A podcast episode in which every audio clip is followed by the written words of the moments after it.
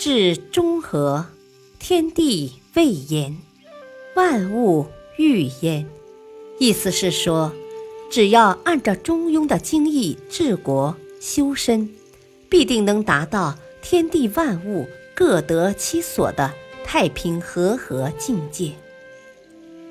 与经典同行，塑造完美人格，成就不一样的人生。欢迎收听《中庸》精解。君子慎其独也。慎独是什么？它是一种高尚的品质，一种修养的境界，一种自律的精神，一种坦荡的胸怀。所谓慎独。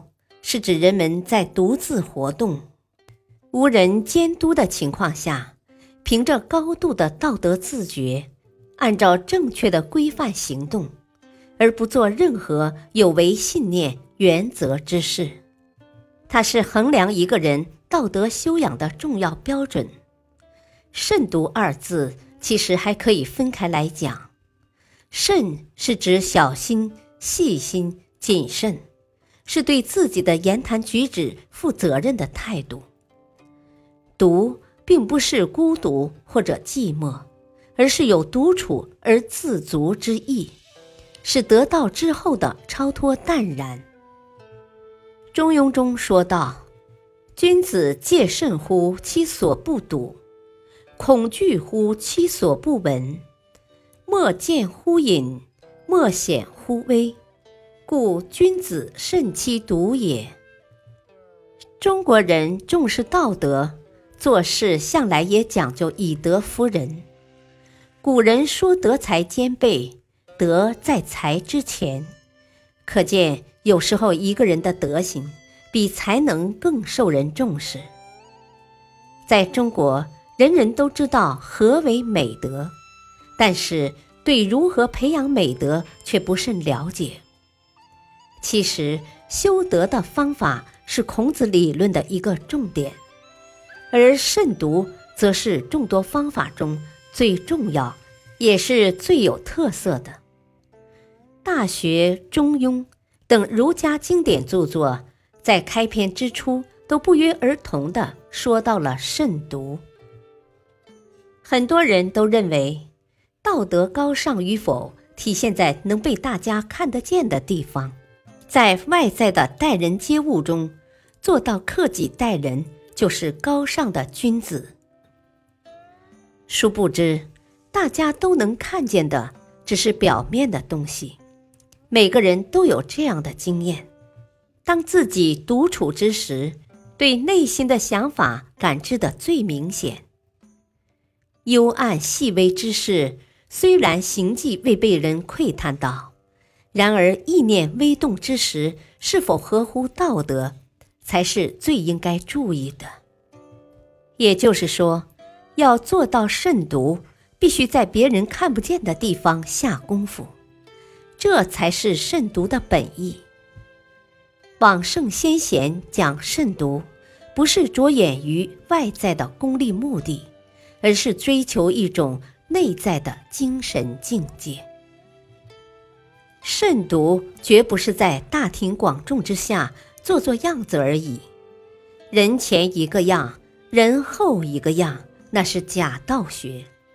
一个人平时内心充满肮脏的想法，而外表总喜欢装出一副高尚的样子，或者做了不少损人利己的坏事，却在外人面前试图掩饰，这样做。不是提高自己的形象和修养，而是伪装和欺骗，是人性的迷失和灵魂的堕落。真正的修养是表里如一，是任何时候不加伪饰的真诚和坦然，是问心无愧的安详和平静。这样的神态气度都来自内在修养，来自慎独。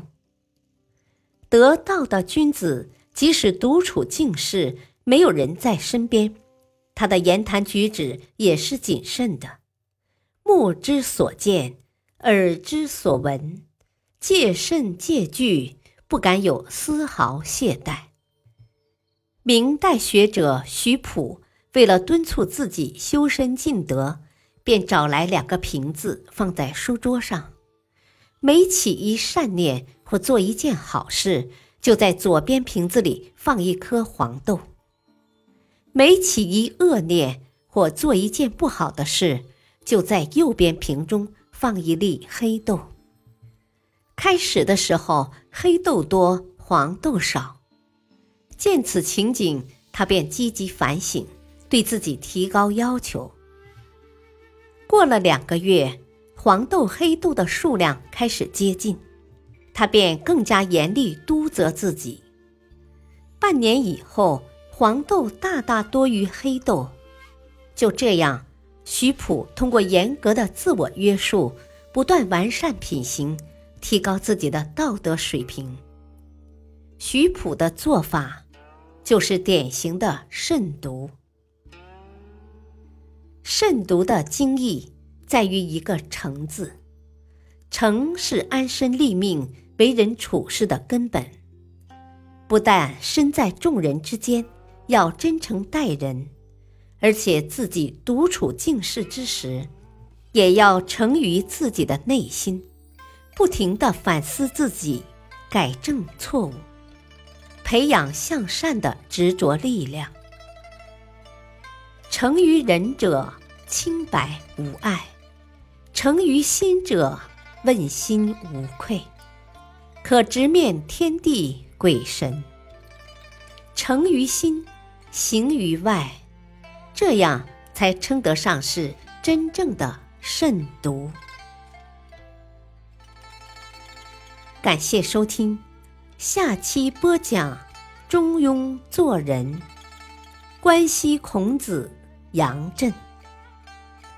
敬请收听，再会。